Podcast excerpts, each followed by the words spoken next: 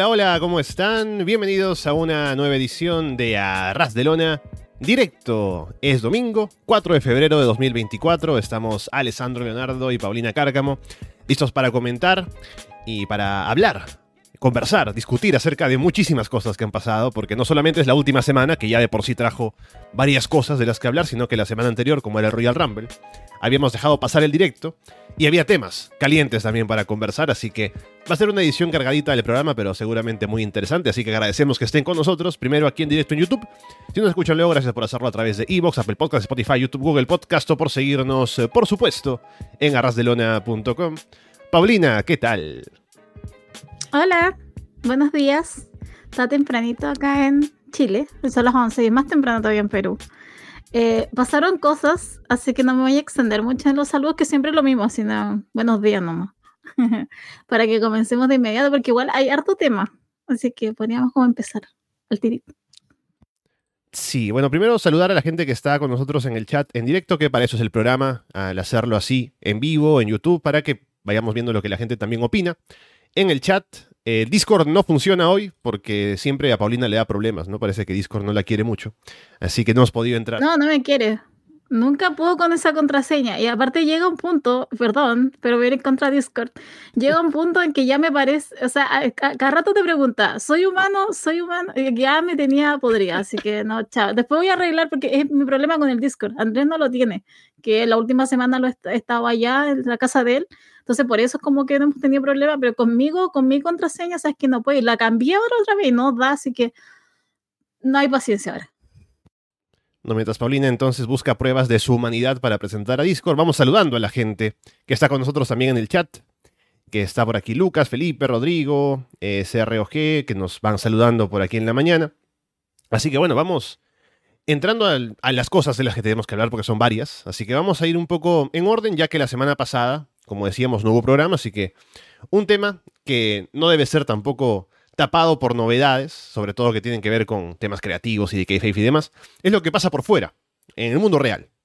Porque ya ha habido una acusación bastante fuerte en contra de Vince McMahon, que ha generado todo un escándalo por la gravedad de lo que se le acusa, que tiene que ver con tráfico sexual incluso de personas, y entonces eso ha llevado a que haya ya bastante cobertura en los medios, incluso de gente que no cubre wrestling ni nada, porque es algo que trasciende por la gravedad, como digo, de lo que ha pasado.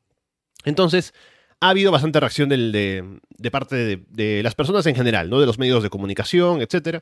Y eso ha llevado a que Vince McMahon sea ya eh, directamente removido de su posición en TKO, que decían que era como en su momento, ¿no? Cuando un poco para justificarse, un poco para lavarse las manos, decían, no, que solamente era ahora como una figura eh, solo de imagen, ¿no? Porque es Vince McMahon y qué sé yo. Pero Vince hace poco negoció el acuerdo de UFC con Arabia, o sea que sí hacía cosas ahí todavía en la empresa. Pero bueno, está fuera. Ahora está afrontando este proceso legal. Y lo que, en lo que estamos ahora, luego de que ha pasado ya un tiempo, desde la semana pasada que salió la noticia, es que esto está avanzando en el sentido de que ahora la, eh, la defensa, ¿no? Los abogados de la, de la mujer que está demandando a Vince están pidiendo que otros casos puedan ir presentándose de otras personas con situaciones similares en el pasado con Vince, porque todo esto parte también del hecho de que Vince había firmado o había llegado a un acuerdo de confidencialidad con esta persona, por lo cual había que pagarle 3 millones de dólares, ¿no? Para, para su silencio, básicamente. Pero luego de que le pagaron el primer millón, ya no le pagaron más. Así que básicamente esa es como la motivación de que ahora más allá tal, vez del tema del dinero también, seguramente también por temas de, de algún tipo de eh, perjuicio hacia su persona, ¿no? De querer un poco ir en contra de, esta gente que le hizo tanto daño. Está ahora en este proceso legal y si se, este acuerdo de confidencialidad se anula por parte de, la, de quienes están llevando el caso, los jueces, la ley y demás, seguramente todos los casos en los cuales Vince tuvo una cláusula de confidencialidad con otras personas se anularían también y habría la posibilidad de que haya más eh, manifestaciones y más eh, demandas similares a estas en contra de mismas manos. Así que, creo que estamos yendo a un punto de no retorno con la imagen de Vince, que hace tiempo, bueno, ya teníamos algunos casos similares o algunos reportes, pero ahora es algo más directo, que ha afectado directamente también su puesto en la empresa. Y lo que nos queda por saber es qué tan lejos llegará esto en cuanto a si se va a tomar una medida más fuerte en contra de él en lo legal y que otras personas al final estarían implicadas, aparte de él, del John Laurinaitis, que también ha sido mencionado, y de Brock Lesnar, que como decíamos cuando hablábamos de esto en el Rumble, Paulina, no lo mencionan como por nombre, pero dicen sí, luchador de UFC, de WWE, y por las fechas, es como en el momento de su regreso, como por 2012, ¿no? Así que, una lástima. Y para los implicados, ¿no? Que de, de pronto, Lesnar, por ejemplo, teníamos una imagen mejor que la de Vince, pero ahí está. Y a ver qué, otra gente más al final está también involucrada en esto. A ver, eh, sí, yo creo que vuelve a risa porque cada dos semanas, o cada dos días parece se le complica el panorama a Vince Creo que el problema se está complicando de hace un año. Pero me da risa cuando aparecen todas esas cosas.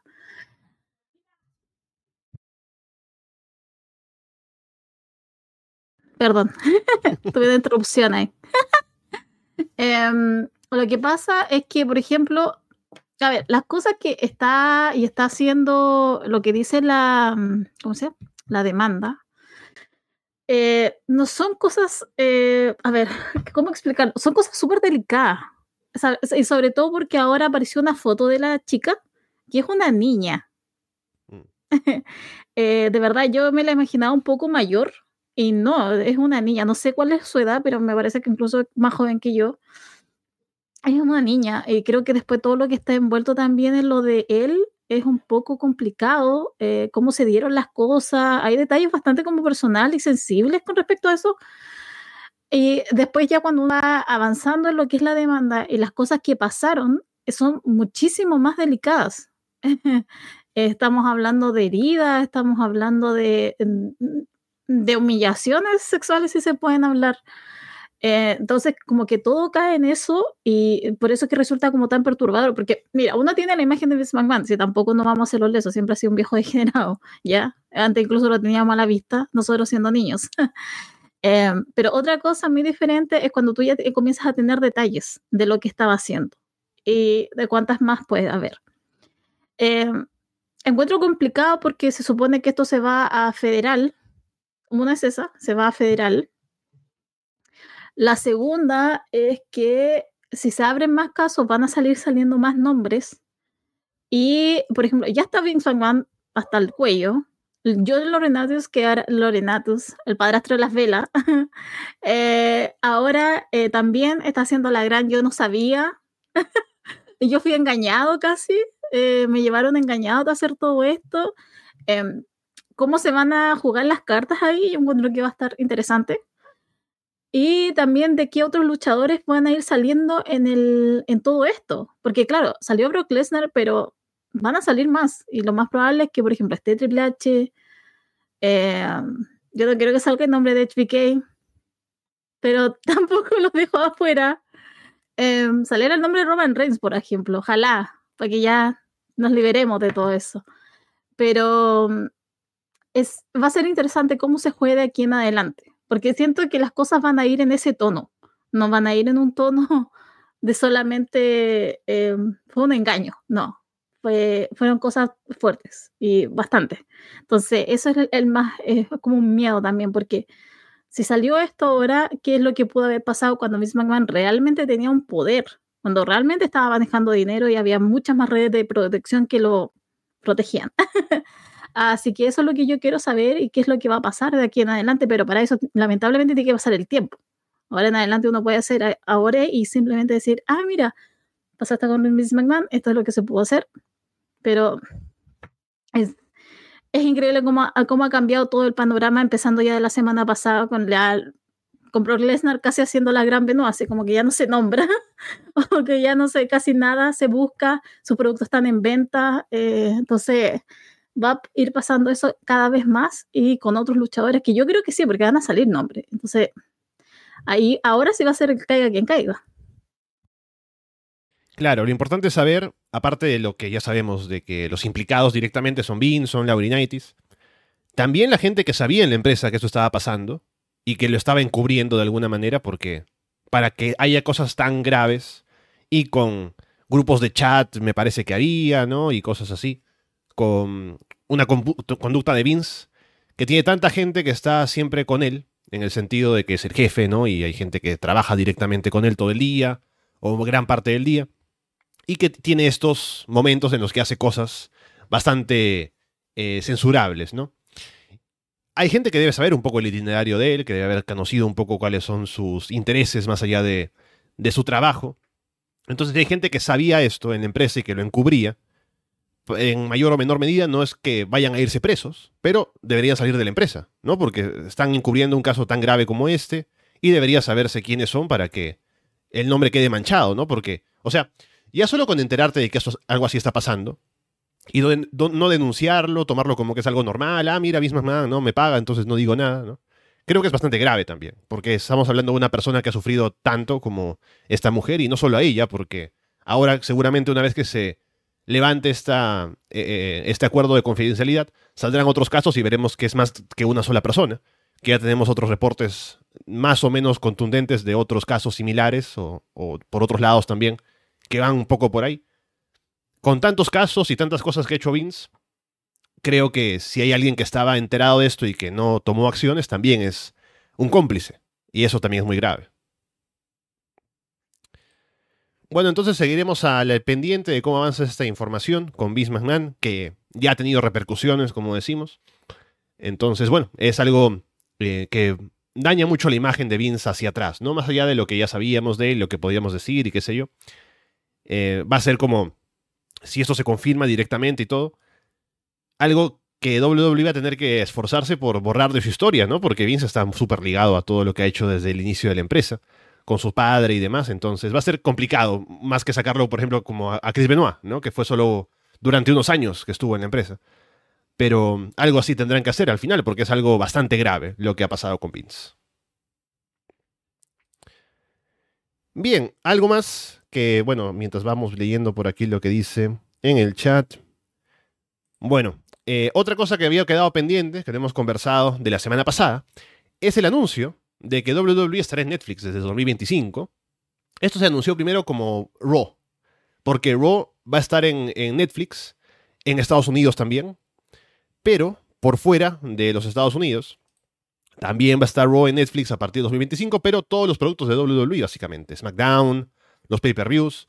Es como que toda la WWE Network deja de existir para el público internacional, porque sabemos que en Estados Unidos trabajan con Peacock, y va a pasar todo eso a Netflix. Es un acuerdo que es bastante fuerte al que han llegado. Son como... No tengo la cifra actualmente, son como 50 mil millones de dólares, me parece, no sé si estoy exagerando, pero por ahí recuerdo que era el número.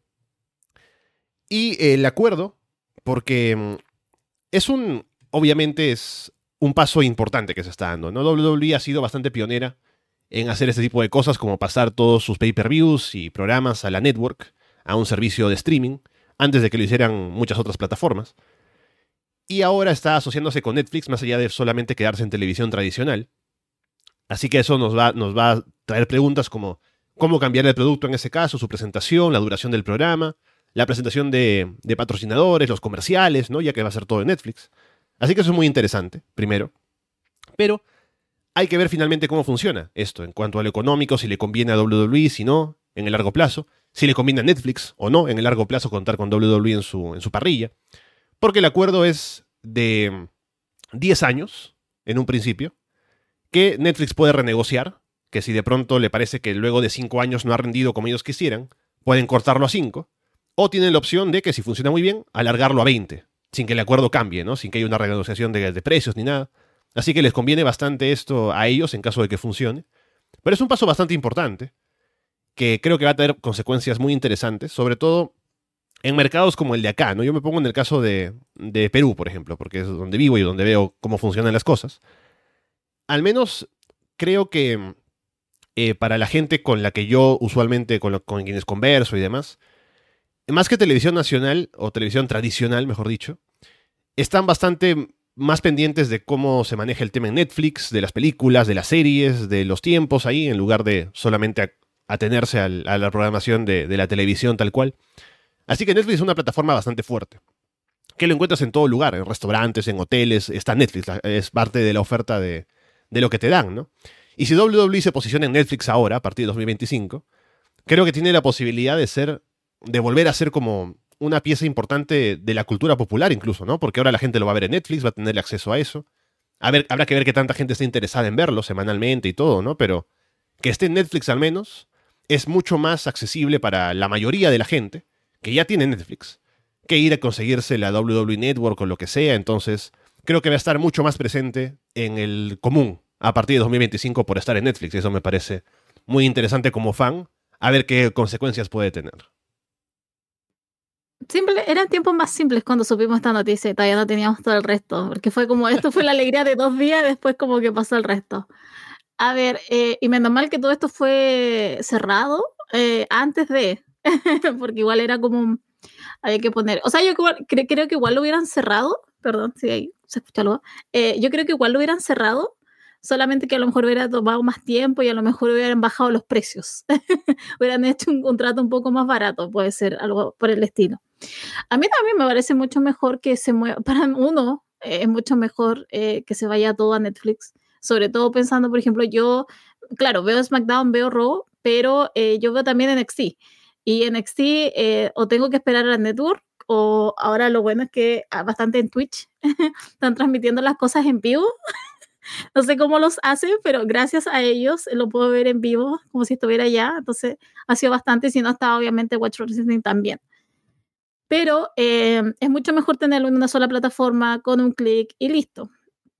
Eh, no sé cómo se va a mover la biblioteca de la W. Eso también me gustaría saber cómo, si se va a dividir, si va a ir todo también, todo lo antiguo para allá, eh, se va a dividir por temporada, por año, eh, no, no, sé cómo, cómo irá todo eso.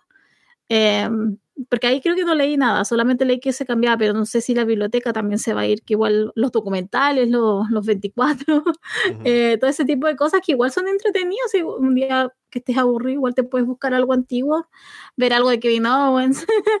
eh, entonces, como que igual tiene, por otro lado, tenía todas esas funcionalidades la network. Entonces quisiera saber si también van a estar en Netflix disponibles. Eh, y también cómo lo, ellos también lo van a manejar, porque igual la network tenía como un sentido de identidad, entonces hacían muchas cosas ellos aparte, hacían lo de los documentales, hacían lo...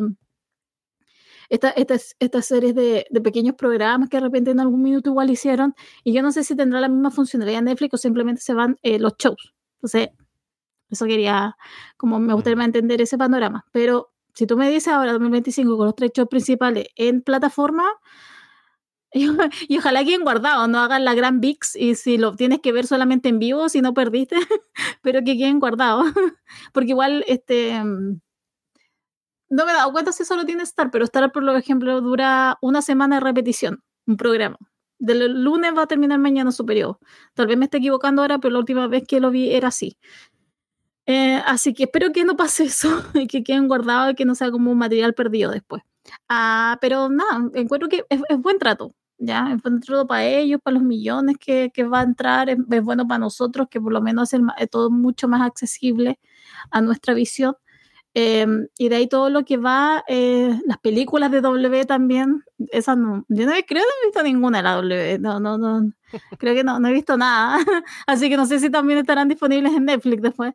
Ah, pero eh, nada, creo que es un buen trato para ellos y para nosotros como espectadores, por lo menos tener solo todo en un solo lugar.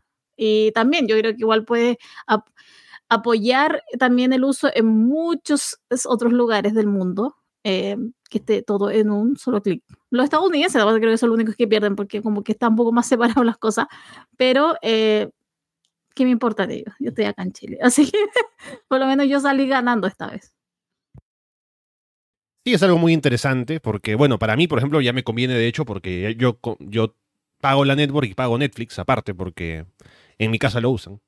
Entonces ahora solo tengo que pagar Netflix ¿no? y continúo teniendo el contenido de WWE, que también me pregunto cómo será, cómo lo organizarán en la biblioteca, si tendrá su espacio propio, ¿no? Porque, o sea, no es como una serie nada más, ¿no? Que de pronto, ya, Raw, y tienes de pronto las temporadas, los años o lo que sea. Sino que en este caso tienes Raw, tienes SmackDown, tienes NXT, tienes Nitro, tienes ECW eh, e TV si quieres, tienes, no sé, eh, Mid-South eh, Wrestling, tienes los documentales, los 24, los Table for Three, lo que sea, ¿no? O sea, hay tantas cosas de la network que tendrían que pasar, ojalá, a Netflix y que no se deje contenido en medio, porque si no, ¿eso dónde va a parar? Y me imagino que, o sea, habrá como un espacio en Netflix como para acceder a, a eso, supongo.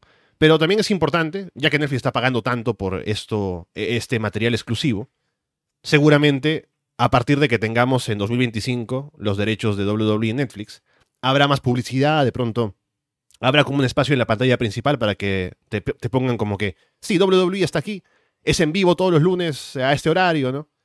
Y de esa manera potencie la, la posibilidad de que la gente vea Netflix y vea WWE. No sé si esto llevará a que fans que no consumen o que no tienen Netflix de pronto se suscriban a la plataforma. Podría ser. En este caso, como digo, acá, en el Perú creo que es bastante común tener Netflix para películas y cosas así. Y creo que un fan de wrestling no es que no tenga Netflix porque ya lo usa para otras cosas, ¿no? Así que no es que va a ganar números, me parece, porque ahora es este cambio, ¿no? Pero creo que para WWE la visibilidad que le va a, le va a dar estar en Netflix más que estar en, en Fox Sports o lo que sea, ¿no? Que ya de principio son canales de cable, porque en la televisión nacional no lo pasan. Y tener Netflix a la disposición para poder verlo en el momento que tú quieras y de pronto te puedes enganchar a decir, ah, mira, ya vi Netflix eh, con WWE esta semana, vi Raw y la próxima semana lo veo otra vez y así se crean nuevos fans. Es lo que me he planteado durante mucho tiempo, desde que se hizo el cambio a tres horas de Raw, que es muy difícil crear nuevos fans porque tienes que acostumbrarlos a que todos los lunes, tres horas de 8 a 11, ¿no? Básicamente, la noche. O más tarde en otros países, dependiendo del horario, ¿no? Pero estar ahí, ver tres horas semanalmente, dedicarle tu tiempo, saber que ese es el horario. Y luego lo podrías buscar de pronto, pero es más complicado porque hay que saber de dónde, dónde buscar y qué sé yo. Pero si está en Netflix, está disponible para verlo cuando tú quieras. Y es todos los lunes. No sé si seguirán siendo tres horas. A lo mejor la chance de estar ahí les permite hacer programas más cortos. Veremos qué pasa, ¿no? Pero eso es muy interesante. También qué impacto tendrá la publicidad que se vende al estar ahora en streaming y no en televisión. Habrá patrocinadores que quieran meterse a esto. Es un primer paso también para que luego otros deportes tengan acuerdos con plataformas de streaming, ¿no? Así que está cambiando el mundo, pero WWE ha dado un paso que es otra vez, uno que es bastante em, eh, como el origen de lo que vendrán otras cosas a hacer más adelante en el futuro seguramente, así que hay que ver nada más cómo funciona, pero como fan me parece muy interesante lo que esto puede traer, seguramente para la visibilidad y para la creación de nuevos fans a través de Netflix. Bien, ¿qué más nos queda pendiente? Bueno, y entrando lo de esta semana, tenemos dos cosas. Vamos por partes, ¿no? Lo primero, tuvimos el Royal Rumble el día sábado. Paulina, estábamos hablando acerca de todo lo que fue el show. Y hablábamos también en un momento de la parte final con Cody, con CM Punk, de que no se le veía bien a Punk, ¿no? En un principio parecía más el tema del cardio o lo que sea, pero luego se ha dicho y se confirmó que Punk se lesionó durante ese combate, lamentablemente. Tiene un rasgado de, tríceps, si no me equivoco, entonces va a estar fuera por varios meses. No va a poder estar en WrestleMania, no va a llegar. Ya hizo una promo en Raw para decir que sí, que tal vez el sueño de ser main event de WrestleMania nunca se le va a cumplir, qué sé yo. Estuvo muy emocional la promo, muy emotiva. Pero una lástima, al final, porque mm, no es la primera vez eh, desde que su regreso al wrestling en 2021 que esto pasa.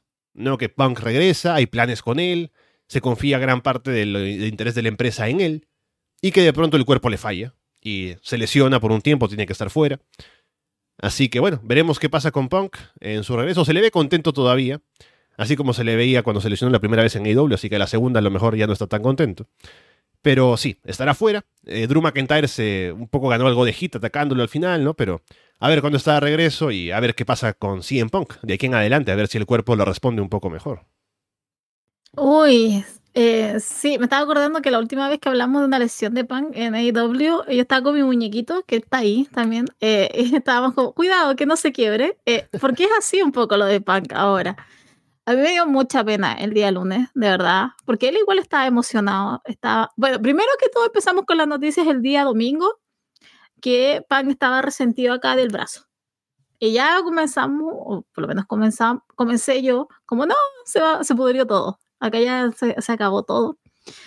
Eh, después el día lunes aparece la información ya casi confirmada, y ya el lunes en la noche cuando Pan hace esta promo, eh, hablando, que le salió muy bien aparte. Eh, creo que uno de, uno de los puntos altos desde que ha vuelto.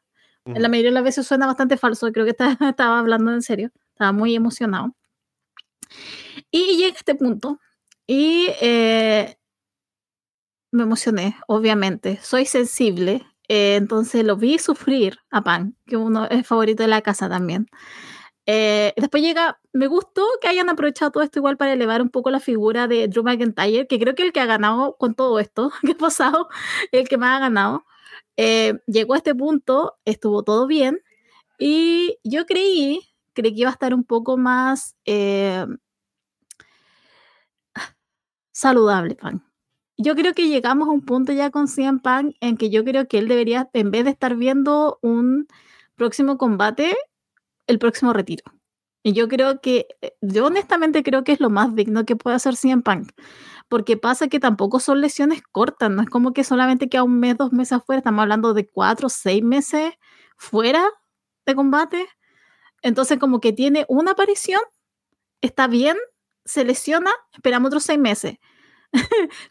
Realiza combate, se lesiona otro. Entonces, creo que también él tiene que asumir que el cuerpo ya no le rinde. Y es una pena porque creo que todo eso viene de, toda la, de la época que estuvo retirado, que creo que a lo mejor el cuerpo también, todos los músculos dejan, de realizar. O sea, hizo ejercicio, pero no en el training que remerece un, un ring.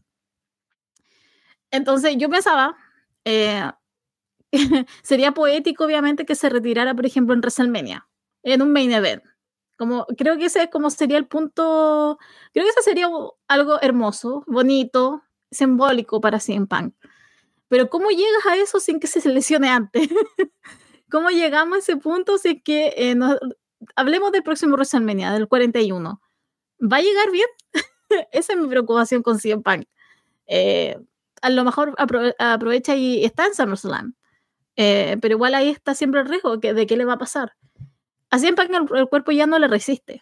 Y lamentablemente, si hubiéramos estado más dentro del 2021, hubiéramos ya estado, es decir, Pan ya no, ya no está para estos trotes. Eh, pasaron tres años, sucede lo mismo. O sea, y es la misma lesión que había tenido anteriormente.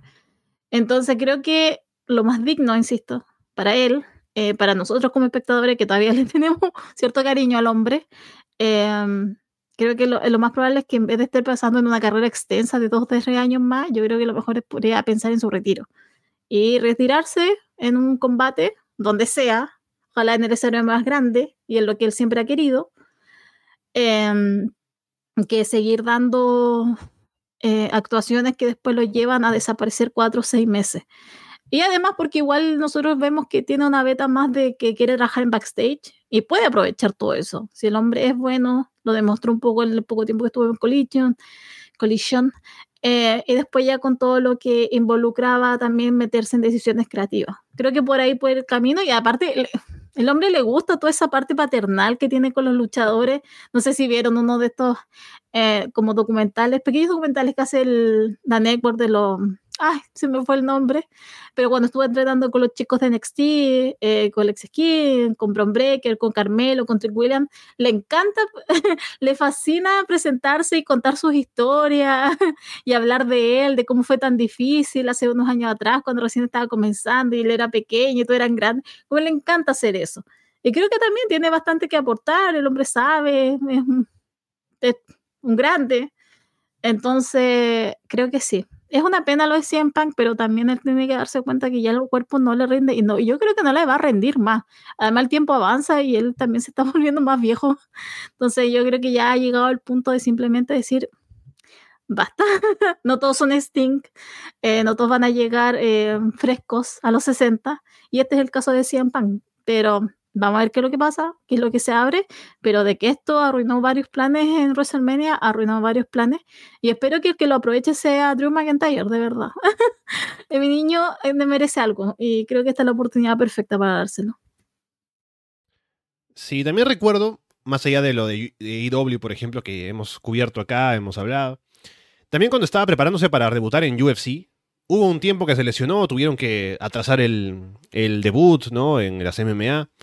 Porque, bueno, parece que el cuerpo ya está bastante dañado, ¿no? Por años en el wrestling y que encima, eh, en general, no quiero ser malo, ¿no? Pero Punk no ha sido nunca un tipo muy atlético eh, en el sentido tradicional, ¿no? es un buen luchador, no voy a decir que no. Sabe muy bien cómo manejar las cosas en el ring y demás, pero no es tan pulido en lo que hace, se le ve como que no, no es tan atlético en general, ¿no? No practicó deportes antes de meterse al wrestling, ¿no? O sea, a eso me refiero. Y parece que el cuerpo al final no ha rendido del todo como él quisiera, sobre todo ya con una edad avanzada. Así que es una lástima. Él en la promo dice que no se va a rendir, que va a volver, ¿no? Pero habrá, habrá que ver qué pasa, Paulina. Como dices, podría ser un poco con miras hacia un combate final, que sería al menos una forma de retirarse bien, ¿no? Pero de pronto querer otra vez confiar en que van a poder contar con él, porque no es como que de pronto WWE y Triple H digan, ah, sí, bueno, se lesionó, qué pena, ¿no? También tienen que ver que ha pasado esto dos, dos veces antes en AEW en los últimos años, o sea, eso es para tomar en cuenta y para saber que hay que tener cuidado. Si vas a poner todas tus fichas en CM Punk de cara a algún combate como para WrestleMania, eh, en este caso pasó que Seth Rollins se había lesionado ya, ¿no? Entonces era un poco como que el doble golpe en ese caso de cómo llegamos a ese main event que vamos a hablar en un momento ahora. Pero mm, sí, con Punk fuera, se cae un plan que estaba siendo bastante eh, impulsado allí con Rollins sobre todo. Bien por Drew que se metió ahí, ganó algo de hit, pero sí, una lástima que cuando parecía que era el momento de Punk, ¿no? Con el regreso a WWE, con el apoyo de la gente y todo, se cae de esta manera. Bien, Paulina, vamos ahora sí con el tema más caliente, ¿no? Porque es de los últimos días. Porque, a ver, ¿qué pasó con Cody Rhodes luego de ganar el Royal Rumble. Salió, estábamos, o sea, uno hay que, hay que ver primero, ¿no? Cuando vimos el Royal Rumble y ganó eh, Cody, ya, de, inmediato estaba mirando a Roman Reigns, ¿no? Dijo, ya, tú eres, ¿no? Yo voy por ti. Y Rollins estaba también parado en la tribuna y levantando el título, ¿no? A mí también me está mirando, ¿no? Pero no, sabemos que no te estaba mirando a ti, Seth Rollins. Estaba mirando a Roman Reigns porque quería terminar su historia en WrestleMania.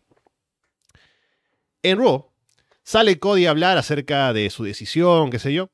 Y Rollins se mete ahí a hablar con él, a decirle, mira que... Venga a retarme, pues, ¿no? No vayas por Roman Reigns. Básicamente le dice como que el otro título es el título de Hollywood, ¿no? Que nadie lo quiere, que es el título de, de los que hacen la política para estar ahí arriba, ¿no? Mientras que este es el título de los workers, ¿no? El título de los luchadores de verdad, qué sé yo. Em, y de alguna manera como que no es que sea tan convincente, ¿no? Porque al fin de cuentas sabemos qué título es cuál. Pero Cody dice, bueno, sí, lo voy a pensar, ¿no? Como para no dejar pues eh, mal a, Rollins, ¿no? Bueno, para que no estés triste voy a decir que voy a pensarlo, pero obviamente todos sabemos que ir por Roman Reigns. Pero al final no, no fue así, Paulina, porque ¿qué pasó en SmackDown? Salió Roman primero, eh, y debo decir que hizo una gran promo, creo que fue una de las mejores promos de su carrera, que sale a decir que eh, vino a Rollins a decir que es el título de Hollywood, qué sé yo, mientras que yo, este título, o sea, a todos los que compiten por el otro título, ya les gané. O sea, ese título es para lo del premio de consolación, básicamente. No es la Liga B. Esta es la Liga A. Y todos sabemos que tiene razón. Entonces es todavía más contundente esto, ¿no? Y habla acerca de que, que van a decirle que de pronto si alguien quiere retar por un título, este es el título al que tienen que vencer y todo esto. Y sale Cody Rhodes para hablar con Roman. Y le dice, bueno, eh, obviamente ese título lo quiero, ¿no? Quiero tu cinturón, ya sabías tú que te iba a ganar el año pasado, pero te ayudaron los de The Bloodline y por eso no. Así que te voy a quitar ese título. Y quiero ese título que tienes tú. Pero no voy a retarte en WrestleMania, ¿no? porque, bueno, eh, o sea, ¿qué lógica hay en eso, no? Que Cody quiere ir por ese título, que quiera cerrar su historia, quiera vengarse de Roman Reigns por no, por no haberle ganado el año pasado, y que diga, sí, voy por ti, pero no, no por ahora, después lo haré, ¿no? Porque hay alguien más que quiere ir por ti. Y porque supuestamente dijo que obtuvo o estuvo como tomando consejos de diferentes personas, leyendas y demás. Y uno de esos lo convenció de que no debió retar a Roman Reigns, sino irse por el título B y dejarle a él a Roman. Así que viene de Rock, aparece ahí, se mira con Cody, le da un abrazo, le susurra algo al oído que ya hemos especulado mucho que fue. Y se queda mirando a Roman Reigns. No hay promo, no hay nada, porque si de pronto le das un micrófono, el tipo está jadeando de, cansancio por su entrada al ring. Así que se quedan mirando. Y Cody deja, básicamente le dice, bueno, ya, toma tú mi main event de WrestleMania con Roman Reigns y yo me voy, ¿no? Y se va Cody y deja a, The Rock con Roman Reigns en el ring. Y es todo bastante absurdo. O sea, al final, ¿de qué sirvió el Rumble? Cody va a ir por el tipo que está lesionado, que, al que ya le ganó tres veces el año pasado. No sé. Eh, esto claramente, al final por los reportes que hemos visto, es que fue el propio The Rock, que ahora estar como autoridad de TKO, porque hace poco ha, asumido un cargo allí, y tiene toda su, todas las asociaciones con las que trabaja él usualmente, ¿no? Porque tiene sus empresas de publicidad, de manejo de la imagen, todo asociado con sus producciones de, cine. Y que él es quien está a la cabeza de todo eso, ¿no? Así que trae toda esa experiencia y todo esa, ese bagaje de empresas con las que trabaja para aportarle a WWE. ¿Qué cosa le aporta? Pues esto, ¿no? Estos, este tipo de cambios, ¿no? Me imagino que en la reunión está The Rock diciendo, sí, bien por Cody, ¿no? Pero yo debería retar a Roman Reigns. ¿No les parece? ¿No soy yo una estrella más grande? Y parece que la gente estuvo de acuerdo. Entonces tenemos, de momento, porque vamos a hablar ahora de la reacción, pero el plan sería Cody Rhodes contra Seth Rollins en WrestleMania.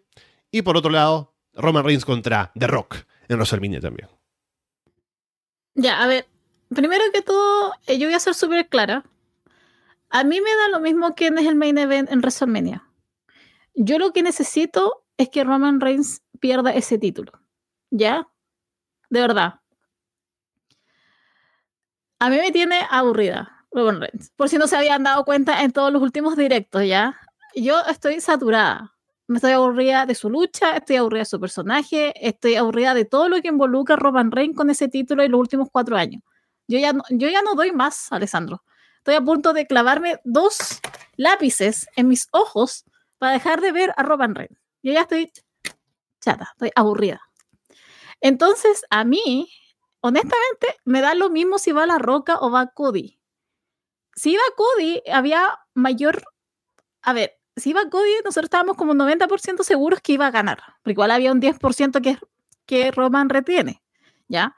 Pero estábamos mucho más seguros, al menos yo estaba un poco más tranquilo, pero decía, maldita sea, ahora sí va a terminar su historia, nos vamos a terminar con Roman Reigns, se termina ese, ese run de, de campeón, somos todos felices. ¿Qué pasa? Llega el viernes, hace todo esto y presenta la roca con una cara de tres metros, porque ni Cody podía eh, disimular eh, el dolor que estaba sintiendo ese hombre. Y básicamente lo presenta y le dice, acá tengo tú, acá tengo a tu eh, contrincante. Em, y a mí, y yo ese día estaba, pero hiperventilando, Alessandro. Me dormí como a las 4 de la mañana, porque quedé así. Acá termina SmackDown a las 12. Y después con todos los memes, con todas las cosas que iban saliendo, eh, obviamente uno se queda pega. Pero estaba hiperventilando. Porque yo pensaba la, las posibilidades de que Roman pierda contra la roca son infinitamente menores que las que tenía con Cody Rhodes. Porque yo creo que si se enfrentan los dos va a ganar Roman Reigns. Pero también por otro lado yo digo, ¿acaso la roca se va a a disminuir tanto y no va a querer ganarle al campeón de cuatro años. Entonces, también por un lado lo veo de esa manera. Hay un lado de mí que se ilusiona, que La Roca puede ganar en WrestleMania. Y honestamente es un gran resultado que me sirve igual. Por los métodos que sea, me sirve igual. Pero no, no, no sé cómo explicarlo de otra manera porque a mí no me molesta el hecho de que, oh no, La Roca le quitó el puesto a, a Cody Rhodes y mira cómo lo hace lucir y honestamente no me importa mucho ese lado. Eh, sino que a mí me interesa que ese, ese reinado termine, maldita sea. Yo ya no doy más. Entonces, pero después aparte me pongo a pensar y yo digo, ¿qué va a ser ese combate, Alessandro? Las entradas van a ser eternas ese combate va a ser eterno porque Roman y La Roca, perdónenme, pero ¿quién de los dos mueve menos la raja? O sea, el trasero. Eh, la Roca hace dos movimientos que está peor que Punk. Entre Punk y La Roca, ¿quién tiene menos cardio? Em, no sé qué, a quién van a ayudar los samoanos. Em, entonces, de verdad que todo esto me, eh, siento que me tiene enojada, pero por las razones equivocadas. Creo que la, gente tiene otras razones para, enojarse con todo lo que está pasando. Y obviamente si me pongo a pensar un poco más, hago hilo un poco más fino, yo digo, pucha, entonces ¿para qué ganó Cody Rhodes el Rumble? ¿Por qué no lo ganó otra persona? Lo podía haber ganado hasta otra, lo hubiera ganado Bron Breaker y hubiera ido a retar a Ilja, no sé. Hubiera habido una reacción tú. mala, creo, si ponían a The Rock en el Rumble y lo ganaba ahí, ¿no? Y de pronto ya, ganó el Rumble y se merece la oportunidad porque estuvo ahí, ¿no? Pero que hagan que Cody gane para luego decir, no, no voy por Roman, voy por The Rollins, ¿no? Y la oportunidad contra, Roll- contra Roman te la dejo a ti, The Rock, porque sí, eres The Rock, ¿no? Y ahí está. Es que, ¿sabes lo que yo creo? Es que no es lo que yo creo, es por lo que salió, es que toda esta decisión fue entre el jueves y el viernes.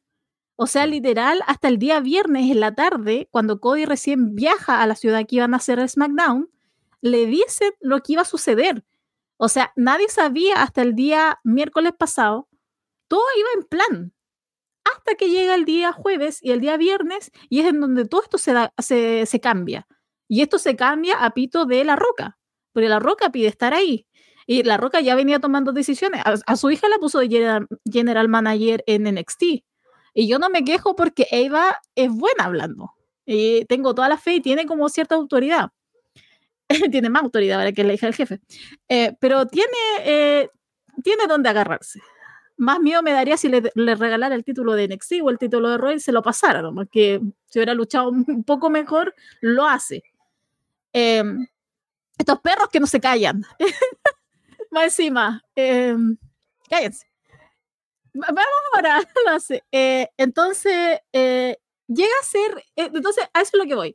Creo que los planes iban bien hasta el día miércoles. La, la roca.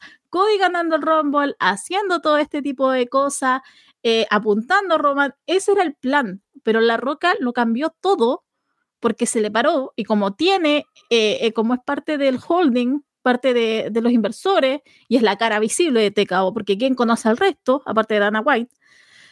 Y ni hablar de Vince McMahon, que ya no lo vemos, es la cara visible. Eh, y es eso. Ahora, ¿cuáles son las motivaciones? Yo no lo sé.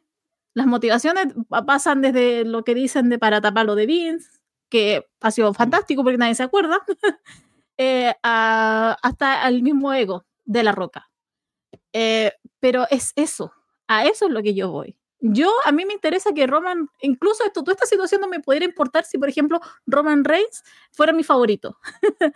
Eh, de verdad.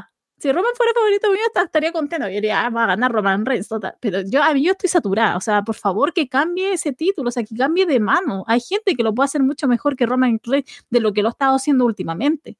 Entonces, eso es lo que a mí me tiene podrida. Y ya pensando en un main event de esos dos, o sea, aparte del stare down que se pueden dar, ¿qué más te van a dar en un combate?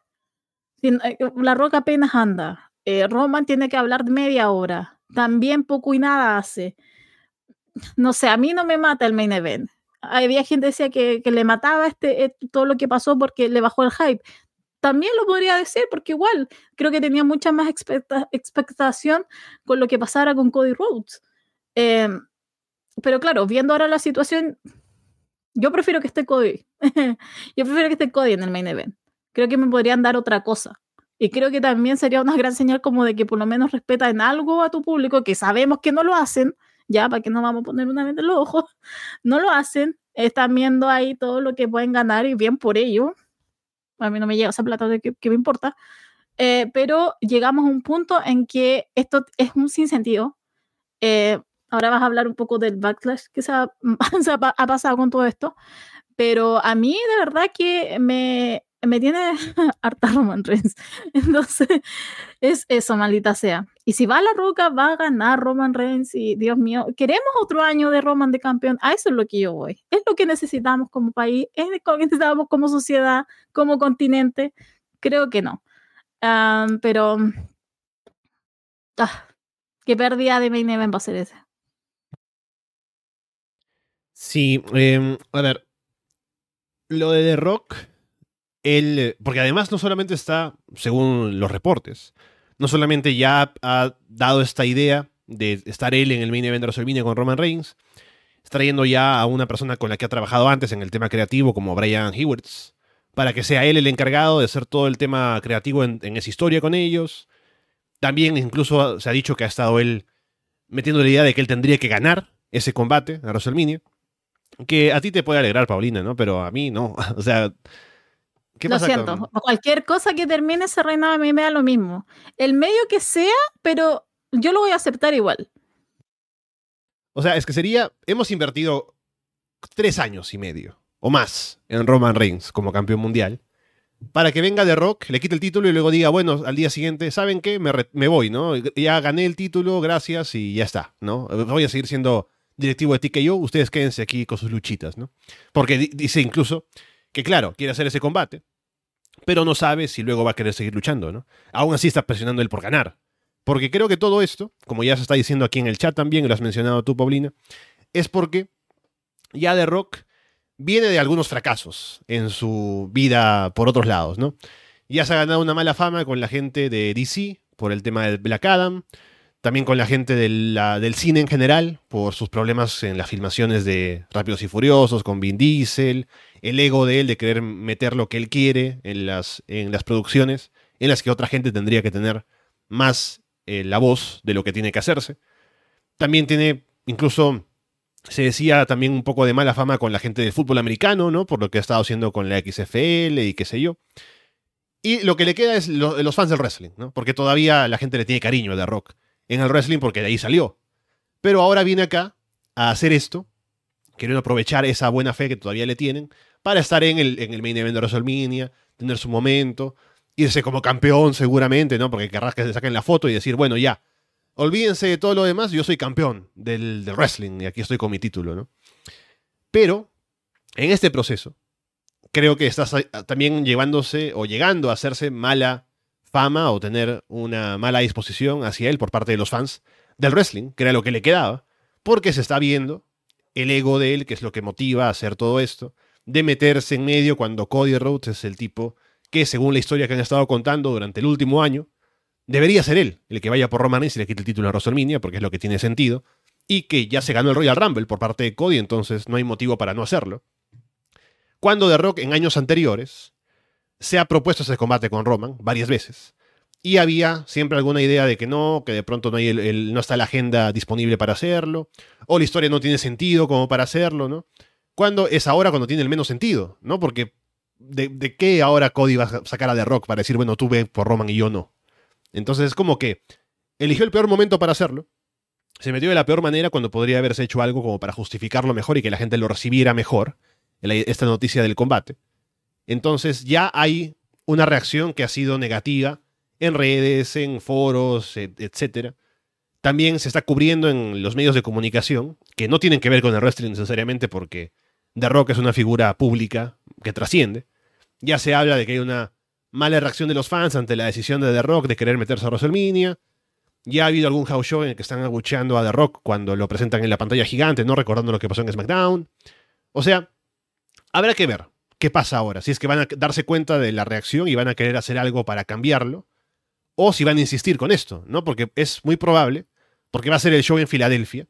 Y las entradas de WrestleMania ya están vendidas, en la mayoría, ¿no? O sea, Está el argumento de que The Rock dice, claro, yo voy a estar en el main event de WrestleMania porque soy The Rock, y eso va a mover más números y qué sé yo. Pero WrestleMania ya de por sí vende para el fan porque es WrestleMania. Hay toda una cultura alrededor por el fin de semana de WrestleMania y los otros shows de wrestling y demás. Y puede que para el público mainstream sea algo de que, ah, mira, The Rock está en un show de wrestling, ¿no? Vamos a verlo de pronto en Peacock, no sé. Pero no creo que sea tanto, porque, o sea, el wrestling llama a los fans hardcore actualmente más que otra cosa. Y sí es cierto que puede darle más visibilizaciones, ¿no? Pero ya dicen que el Royal Rumble que ha pasado fue como que el más visto de la historia de la empresa, sin contar WrestleManias, o sea, como de los eventos más vistos en general, sin que The Rock esté ahí en el, en el cartel, ¿no? Entonces creo que WWE tiene un producto actualmente que está siendo fuerte y que no hace falta hacer movidas como esta, como para maximizar visibilizaciones o qué sé yo. Porque lo único que hace es ahora maximizar las, visibilizaciones, pero del lado negativo por fuera, por lo que se está reportando. Entonces eso me, hace preguntarme si van a insistir con esto o lo van a cambiar, porque si The Rock sale ahora en las siguientes semanas, no sé qué tanto querrá salir en televisión, pero si aparece y la gente lo abuchea en las arenas, no creo que tenga la habilidad ahora, a la edad que tiene, de hacer una promo para voltear a la gente, porque no ha hecho una buena promo en años, me parece. Entonces, es difícil pensar en lo que podrían hacer con él. Otra cosa es que no se aparezca, ¿no? Aparezca de pronto de aquí a un mes y como Roman tampoco aparece, nadie se da cuenta que los odian, ¿no? Entonces cuando llega WrestleMania y recién los abuchean y es como que, ah, no sabíamos que esto iba a pasar, ¿no? Pero vamos a ver qué pasa con The Rock y con Cody y con Roman. Es que eso es lo que yo creo, o sea, para mí la, realmente el build-up, si esto va y... Es que aparte, no sé, es tan esquizofrénico también el público, porque estamos hablando como de la mala reacción, pero en redes sociales. no estamos hablando en la arena todavía. dame mañana, dame mañana cuando, no sé, aparezca Cody o cuando aparezca un extracto de la roca con Roman Reigns. Dame eso en un envío, porque ahí necesito ver cómo, cómo va a ser la reacción de la gente. Pero honestamente yo creo que la arena no va a dar, la gente se va a seguir volviendo loca. Eh, y es lo que me da un poco de pena de toda esta situación. Pero también, por otro lado, las redes sociales están haciendo todo un, una noticia de toda esta situación y también el nombre de la imagen, la imagen de la roca no está quedando bien. Y tampoco estamos hablando de la roca hace cinco años atrás. Por ejemplo, hace 10 años atrás cuando pasó lo mismo con Cien era otra roca. Ahora no, ahora viene con problemas con DC, viene con problemas con los Rápido Furioso. O sea, viene como una escalada de baja. no es como que esté en el centro, que esté como en el Olimpo y que uno diga, oh, sí, la roca. Sí, es poderoso, lo sabemos, es millonario también, pero la escala de popularidad tampoco, digamos, que viene como, ¿cómo decirlo? Que viene bien. Entonces puede ser que esto había un fuego aparte. Yo no sé honestamente cómo lo van a jugar, cómo lo van a hacer. Eh, yo creo que van a seguir, honestamente. Yo creo que no les va a importar nada y vamos a tener este main event. Eh, tendría que ser algo muy... Eh, es que siento que tendría que ser algo demasiado drástico, Alessandro. Siento que tendría que ser algo demasiado drástico como para que se cambien las cosas y que, no sé, Cody ahora postule para el título o se enfrente. De verdad yo creo que esto está sellado y todo lo que van a hacer de aquí en adelante es como damage control, simplemente cambiar la percepción de la gente online, porque insisto, yo creo que la gente que va a ir a WrestleMania y la gente que va a ir a los Raw y a SmackDown próximo no van a estar enojados, van a aplaudir. Entonces, claro, es una percepción que es la gente que está obviamente constantemente en Twitter, la gente que está constantemente consumiendo noticias. Pero eso es como igual es un sector chico. y estamos contando a toda la gente del mundo, estamos contando solamente a la gente que está en Estados Unidos. Yo no sé, yo tengo solamente un interés y ese es el que pierda Roman Reigns. y you know, eh, de aquí como vayan las cosas habrá que verlo y habrá que soportarlo. Eh, tampoco me gustaría que no se aparecieran el 15 de marzo y se acordaran de que hay un main event en WrestleMania. Um, pero no sé, de repente veo todo esto y yo digo, wow, Vince vive más que nunca ahora. Esto es lo que siempre ha querido, ¿no? Es lo que está puchando tanto tiempo y míralo, eh, ahí lo tiene, año 2024. Eh, pero ah, sí, es una pena, a mí me da lata por Cody porque igual es un hombre que ha cargado esa empresa dos años, ha estado en todo, se ha prestado para todo el show. Hace una semana estábamos contentos, o por lo menos está un poco más tranquilo de que hubiera ganado el Rumble. Em, pero Sí, yo solamente tengo miedo por ese main event. Pero si sale, como yo quiero que salga, puede ser un gran main event. y el mejor resumen de todos los tiempos. Pero si es que no, estaré obviamente simplemente bateando una pared, tirando todo, rompiendo esa tele. Eh, pero de que ha estado entretenido, ha estado entretenido. Igual yo me he reído montones. Los memes han estado buenos. Las conversaciones aún más. Y eh, los moralistas que han salido ahora de todo. Porque ¿cómo nos atrevemos a indignarnos por esto y no por las víctimas de Vinci? Se, ponen aburridos al tiro. Así que, pero bueno, ha estado entretenido la conversación, por lo menos. Yo me he reído montones. Sí, vamos a ver las reacciones del público, porque, o sea, me parece que en SmackDown hay una reacción positiva porque está el factor sorpresa con The Rock apareciendo, que siempre es algo importante, ¿no? Porque no te lo esperas. Pero una vez que ya sepas que va a estar ahí y está en camino a WrestleMania, a lo mejor es diferente cómo el público lo recibe. Entonces, hay que ver cómo es. Yo creo que en Filadelfia y en WrestleMania, que en general el fan hardcore es el que va, en su mayoría, creo que va a haber una reacción negativa para The Rock y para Roman Reigns si esto se mantiene así como hasta ahora. Pero veremos, veremos qué pasa. Es interesante igual ver si la empresa va a querer tomar alguna decisión diferente o qué camino toma, pero ha sido interesante la reacción. Entonces, eso puede que motive algo, puede que no. Lo único que, como otra vez digo, me molestaría es que el reinado de Roman Reigns, de los récords y demás, sirva para no elevar a nadie, ¿no? Porque viene de Rock y que no necesita que lo eleve nadie, porque es de Rock, y le gane, no tendría sentido. me parece, ¿no? Sería como haber desperdiciado todo el tiempo con Roman Reigns en pantalla para que ni siquiera te dé algo que sirva para algo al final, en el futuro, para algún luchador más, ¿no? Pero veremos qué pasa con todo eso. Mira, acá están preguntando, ¿se viene Pipebomb de Cody? No, porque a Cody le falta marcharse, ¿ya? O sea, si hubiera sido otro y le hubieran hecho algo, yo, de, o sea, de Cody se hubiera hecho un lado de toda esta situación y que Roman haga su promo y que aparezca la roca. Pero como Cody no se marcha, eh, entonces no lo va a hacer. Imagínate, se prestó para todo esto, para hacerle la presentación, ser el, el anfitrión de toda esta situación y pasarle. No, o sea, no sé hasta qué punto podría haber hecho Cody Rhodes, pero si es que no, yo hubiera llegado y se hubiera ido y sabes qué mal, arruino también los otros planes del main event y sabes que yo no me voy a prestar ni siquiera para pelear con Seth Rollins. ya, hasta esa situación hubiera hecho, pero ¿qué bomb que tú crees que no? ¿Qué va a hacer? No va a hacer nada, o sea, quedar callado, va a ser buen empleado y va a seguir presentándose en todas las situaciones y ya está justificando porque ahora quiere pelear con Seth y no Roman.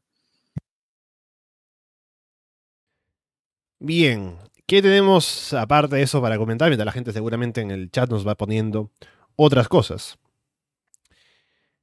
Tenemos eh, Vengeance Day esta noche, Paulina, por parte de NXT. Fino de alegría. Estuvieron hablando en Florida 2.0 acerca del último show de NXT de cara a este pay-per-view, que se ve bastante interesante, por lo que está planteado aquí para ver. Así que vamos revisando la cartelera para hacer la previa que no se hizo en ese programa por aquí tenemos, a ver, según veo por acá, para ir viendo como de mayor a menor en importancia, tenemos una, la familia de Tony DeAngelo, ¿no? Tony, eh, Stax y Adriana Rizzo, contra OTM, Lucien Price, Bronco Nima y Jada Parker en un combate de, equipos mixto.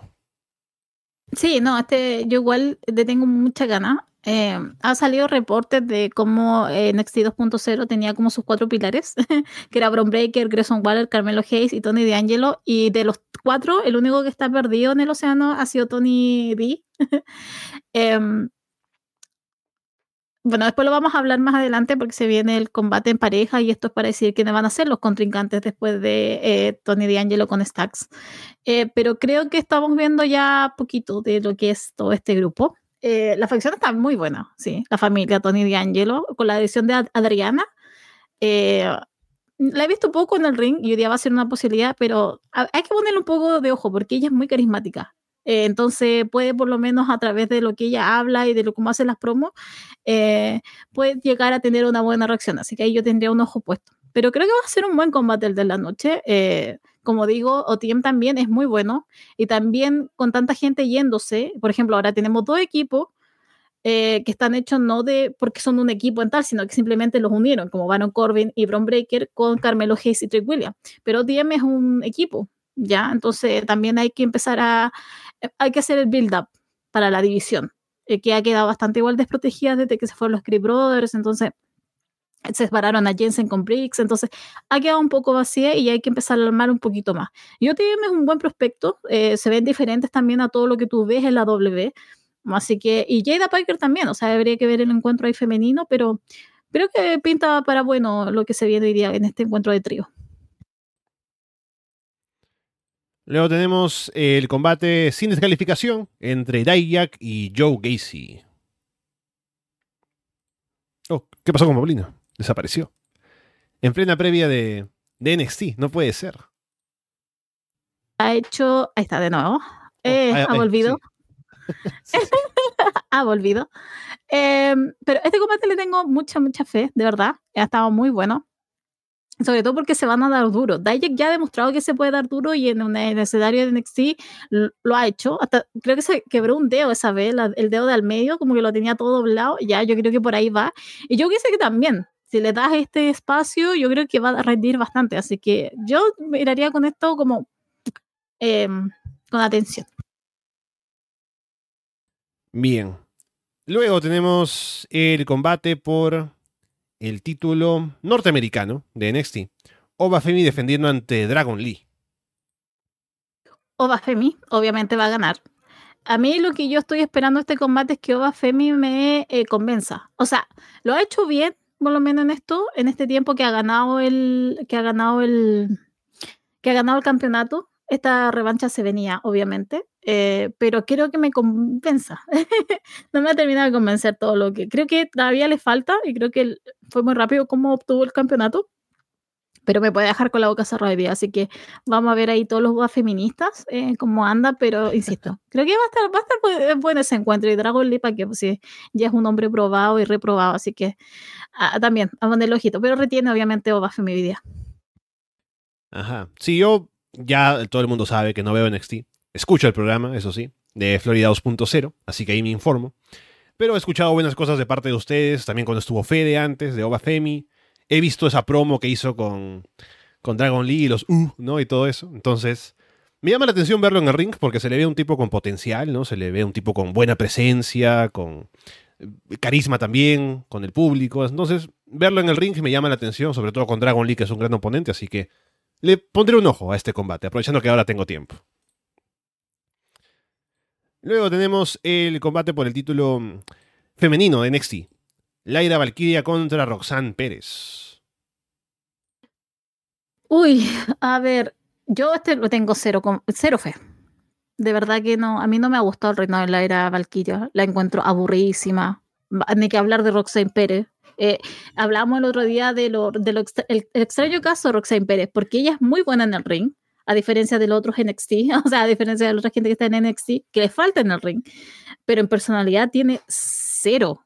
O sea, pero es increíble lo Roxanne Pérez. O sea, esa mujer no. No, o sea, no, no, no, no, digo que no tiene carisma, la tiene, pero Dios mío, qué poco uso lo hace. No, no sé cuál es, cuál es el, el, punto de Roxanne Pérez. Te juro que no. Es, hoy día vamos a tener un combatazo, según Andrés, porque le encanta Laira Valkyria y bueno, Roxanne Pérez, obviamente.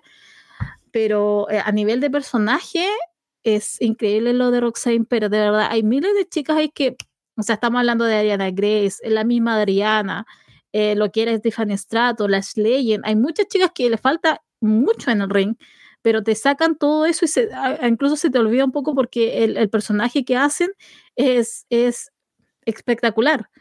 Eh, pero Roxanne Pérez, pero es, es, un piso plano, así, es, es plana, no, no te da nada esa mujer.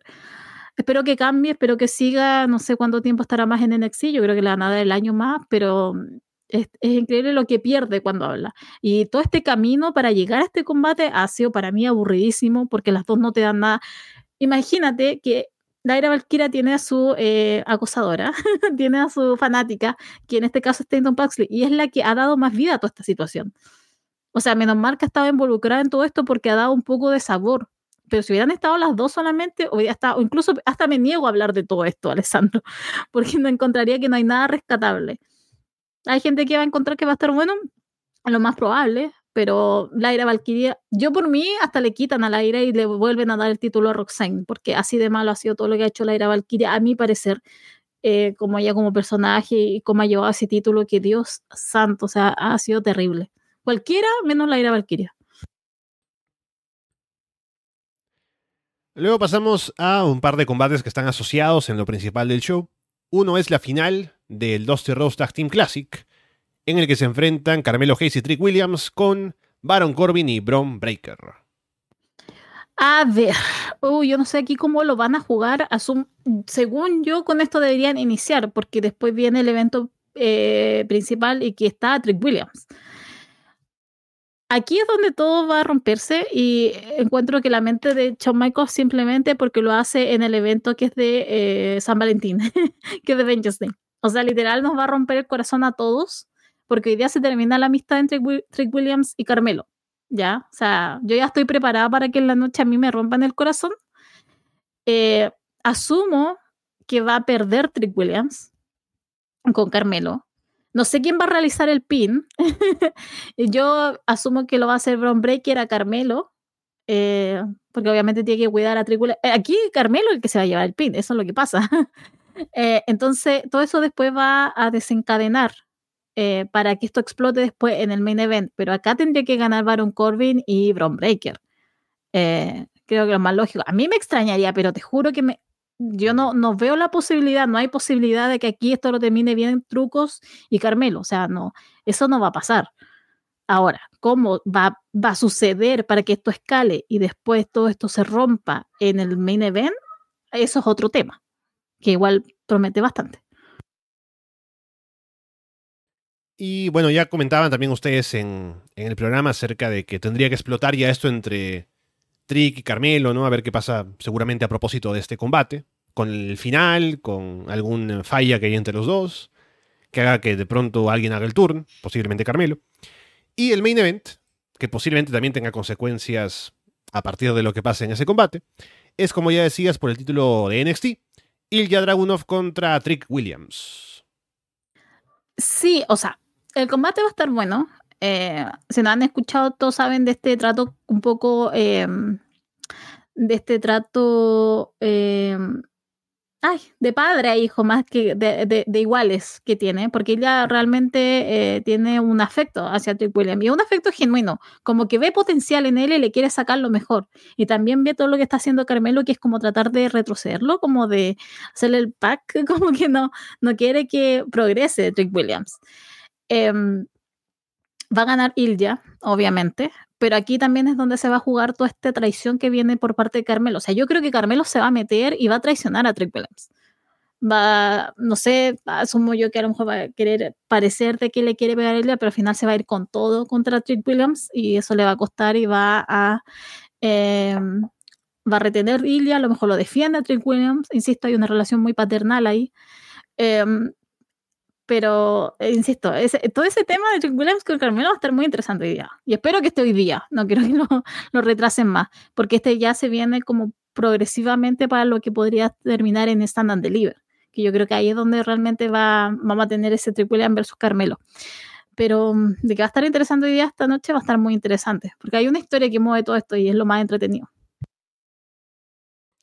Veremos entonces qué pasa, eh, aparte con la performance de Trick frente a Ilya, que es importante también ver cómo está en el ring en un combate importante así por el título, en un main event de un show como este, porque ya se vio a Trick Williams con una gran reacción en SmackDown hace un par de semanas cuando apareció para ayudar a Carmelo, y parece que quedaron muy impresionados en general en, dentro de WWE sobre la reacción del público y Trick, están con muchas expectativas con él puestas en que sea un main event a futuro, ¿no? Así que mostrar que en el ring también puede rendir en un buen nivel, también es algo que podría terminar de convencer a la gente dentro de la empresa en que tienen que apostar más por él. Entonces, es una buena oportunidad para él también en este main event.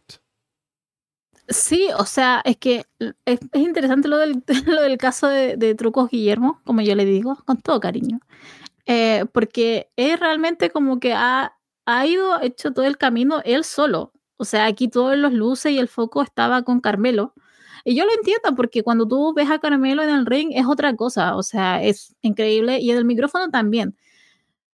Pero cuando tú lo comparas al lado de Trick William, Trick William tiene otras cualidades.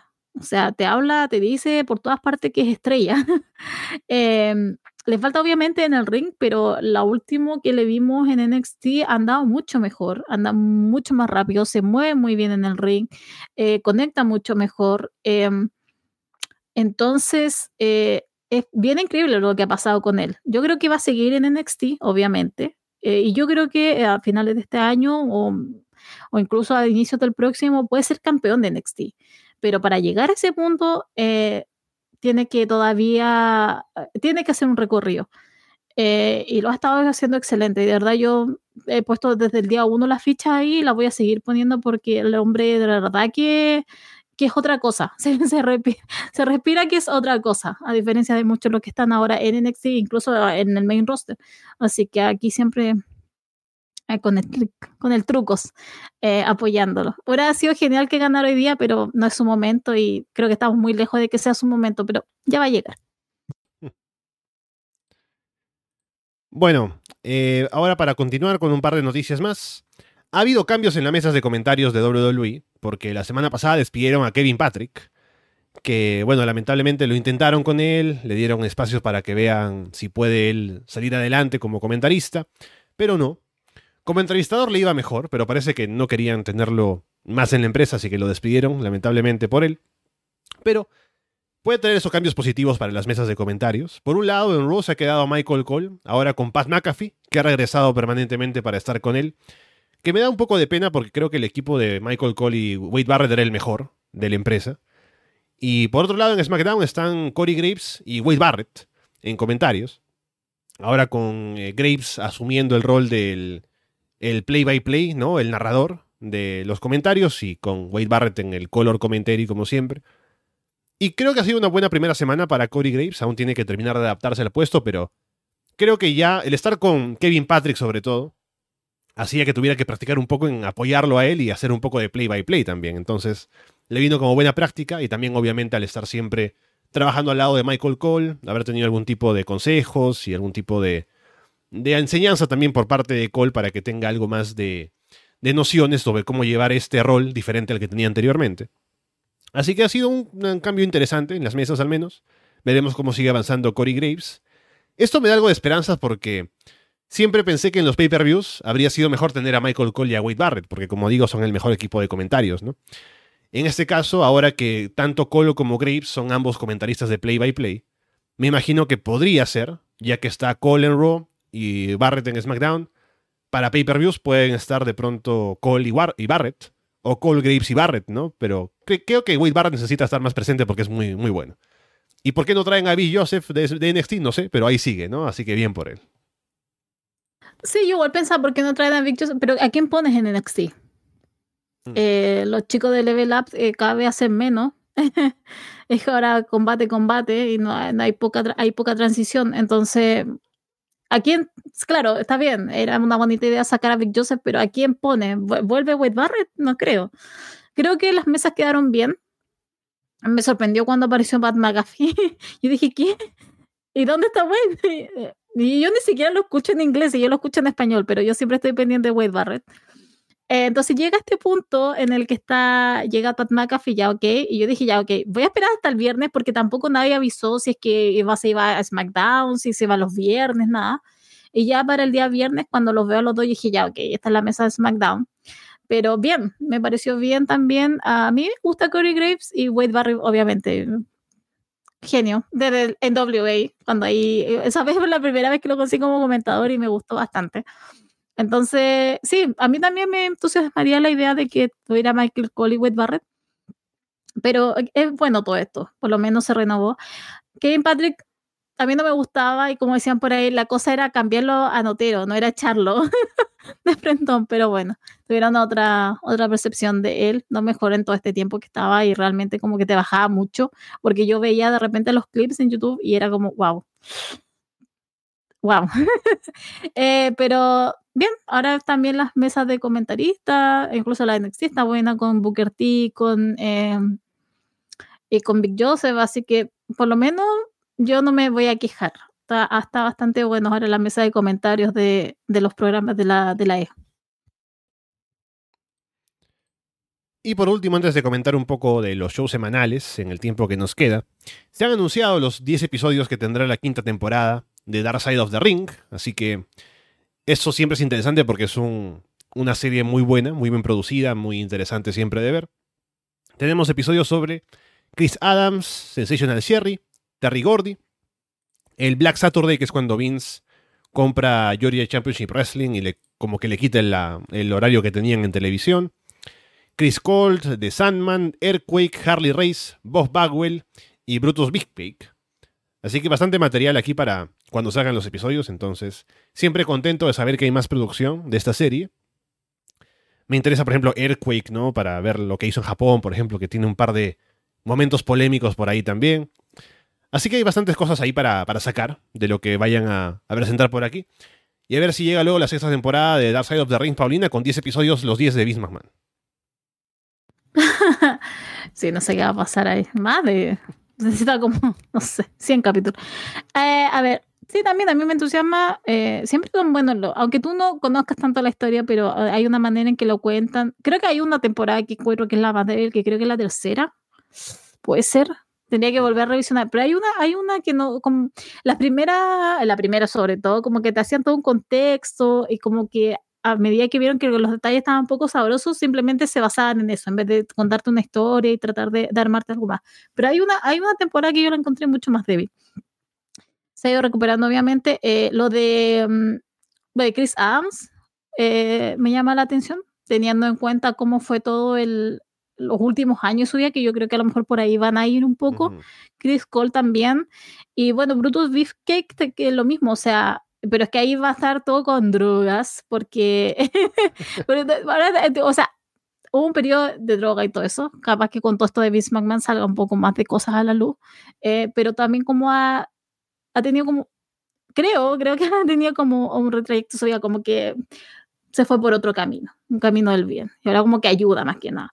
Pero sí, em, pero ah, está interesante la temporada y vamos a ver qué es lo que nos depara. Yo voy a estar más atenta en el, en el plano de cómo cuentan la historia, porque insisto, eh, lo contaban muy bien. Hay una temporada, insisto, en que se perdió mucho el foco y era como saquemos datos sabrosos nomás, en vez de simplemente como contar una buena historia. Ah, así que vamos a ver cómo anda esta, esta quinta temporada. Sí, em, acá pregunta Iván si hay subtítulos para Dark Side of the Ring. Lamentablemente no hay.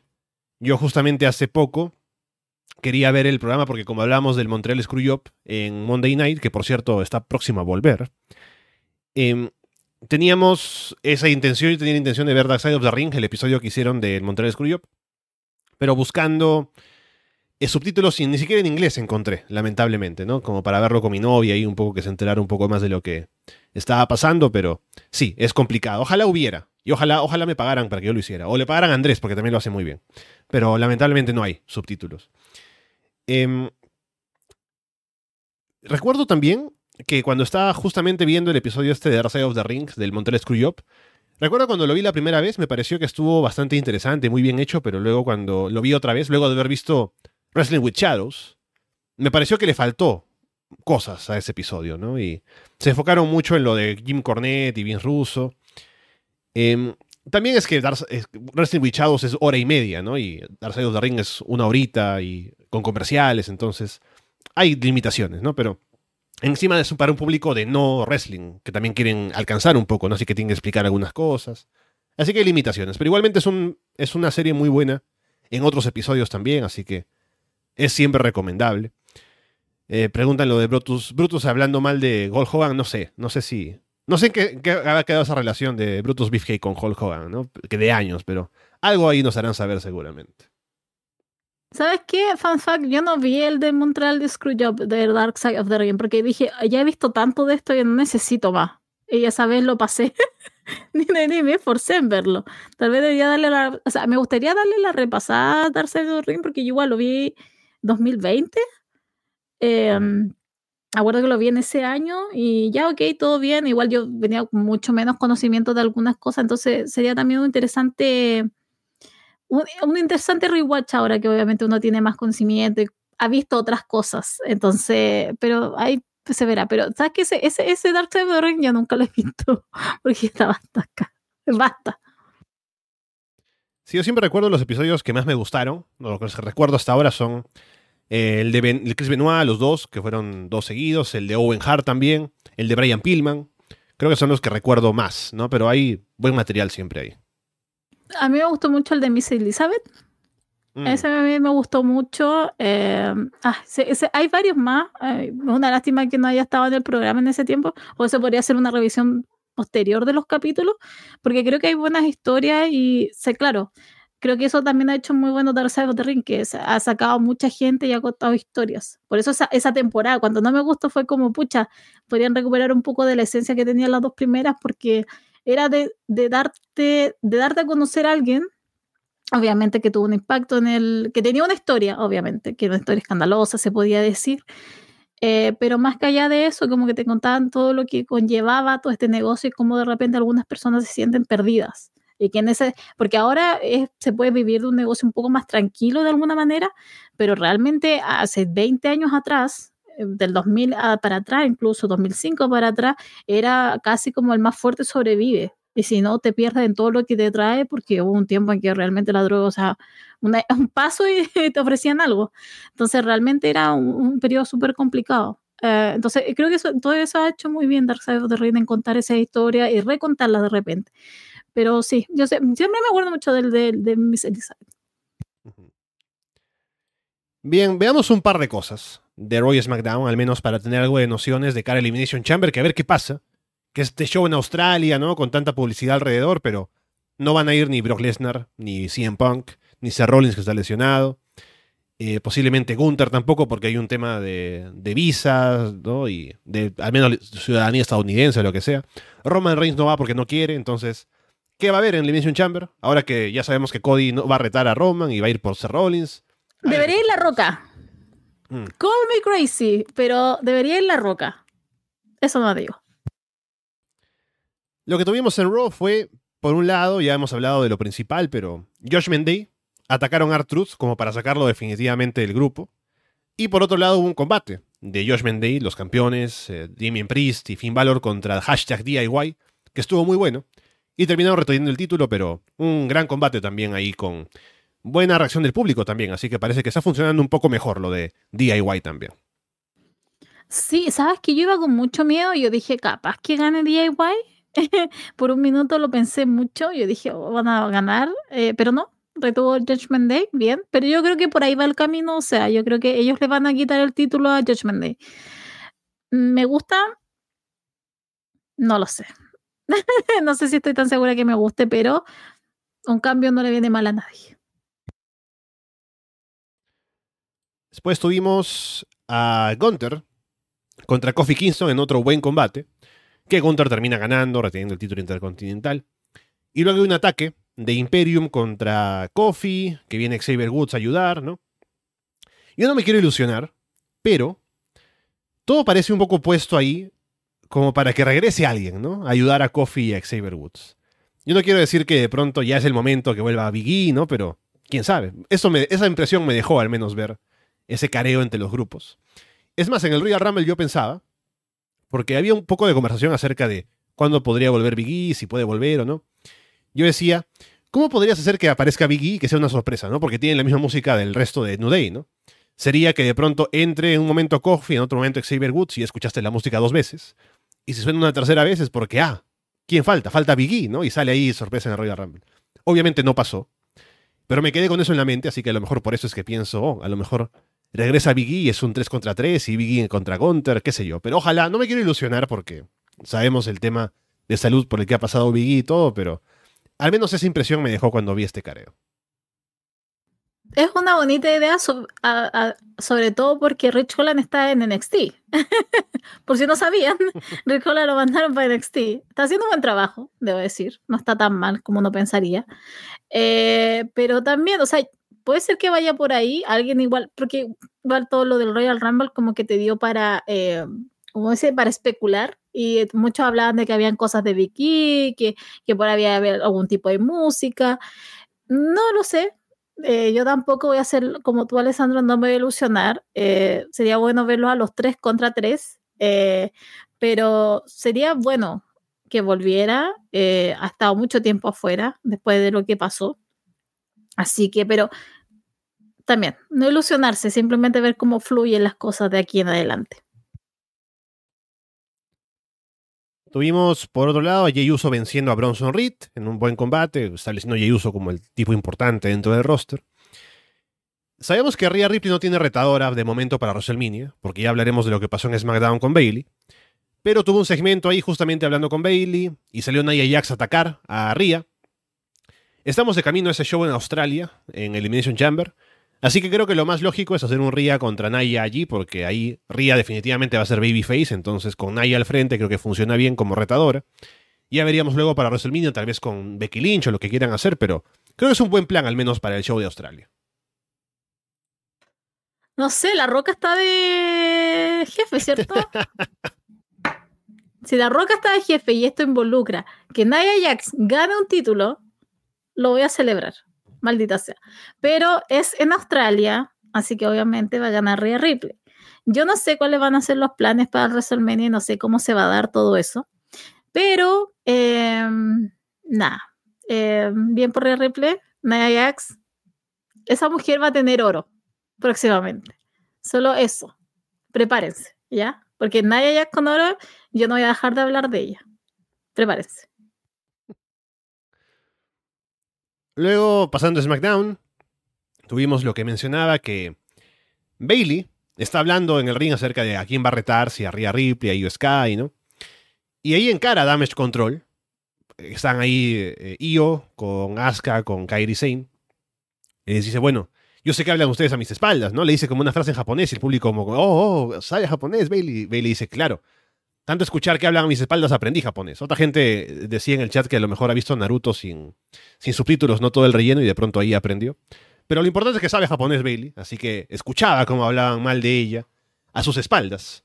Así que ahora va en contra de Damage Control, va a retar a Io Sky en WrestleMania. Así que es un combate para el que el público ha reaccionado bastante bien. Bailey está bastante over ahora en este turn como babyface. Así que ha funcionado todo bastante bien. Yo pensé que lo iban a alargar un poco más, pero me parece bien que hagan ya este segmento a estas alturas, solamente a ver cómo es el camino desde aquí hasta WrestleMania. Pero seguramente será un gran combate cuando llegue ese Bailey contra Io Sky. Sí, hace rato que no escuchaba Naruto, como, estado, como hemos estado viendo con Andrés Samurai X, Kenshin, el niño X, como le digo yo. Eh, entonces, eh, para mí ese es el único anime que hay ahora. Eh, así que aprendió viendo a Kenshin, este Bailey. A ver, em, a mí me gustó, pero siento que de alguna manera fue un poco anticlimático. O sea, yo, porque se venían cocinando cosas hace mucho tiempo y me hubiera gustado que hubiera sido antes del Rumble toda esta situación, como para que fuera con... Mm, porque viéndolo en, en retrospectiva hubiera preferido eso, que Bailey hubiera sabido toda esta situación antes y se hubiera cortado la relación antes del Rumble. Entonces todo lo que tuviera que ver con, con Asuka, con Kairi, hubiera sido mucho más potente ahí. Estuvo bien el enfrentamiento el día viernes, insisto, eh, pero siento que fue como muy sacado así de la nada, eh, porque habían parado un poco como los enfrentamientos, como las miradas. Entonces me pareció todo eso muy, a mi parecer fue como, ya ok, está bien, eh, pero bien, que vaya Bailey por Io. Obviamente va a ganar el WrestleMania. Dudo que retenga a Sky. Así que estoy preparada para ver a Bailey con un campeonato porque hace rato que no la veo. ¿De cuándo que fue la último de individual de Bailey? Mm. Campeona. Pues siento que fue hace mucho tiempo, muchos años atrás. Sé que tuve obviamente el campeonato con Sacha pero ahí no me acuerdo si era Bailey la doble campeona. Se me fue ese dato, pero siento que hace mucho tiempo que Bailey no, no tiene un título. Sí, veo que la última vez que fue campeona individual fue en 2020, que fue campeona de SmackDown. Ya, pues estamos hablando de cuatro años. Cuatro años sin nada. Cuando cuántos Charlo tuvo de campeonatos hay como cuatro.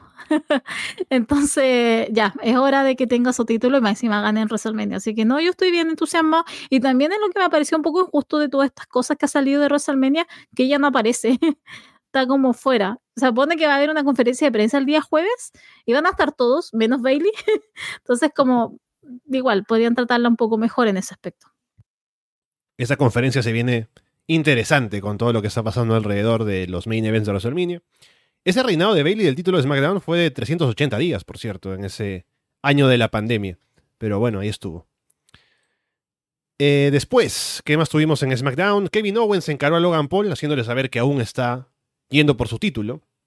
No hay nada todavía dicho de manera definitiva, pero seguramente estamos pensando en Owens retando otra vez, no sé si para WrestleMania o Elimination Chamber, más probable WrestleMania, pero a ver cómo organizan todo eso para que tengamos la revancha y que Owens finalmente gane el título, quitándoselo a Logan Paul.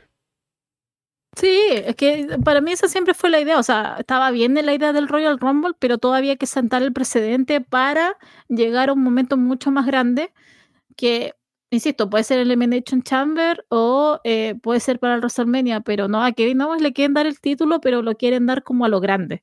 Entonces, está bien, insisto, Royal Rumble, pero era mucho más pequeño de todo. Así que no, yo estoy. A mí me gusta esta historia, me gusta cómo lo han trabajado los dos, me gusta cómo lo ha hecho Logan Paul, me gusta cómo lo ha hecho Kevin Owens, obviamente, tipo genio. Uh, pero de ahí en más, es como, sí, estamos esperando un escenario obviamente mucho más grande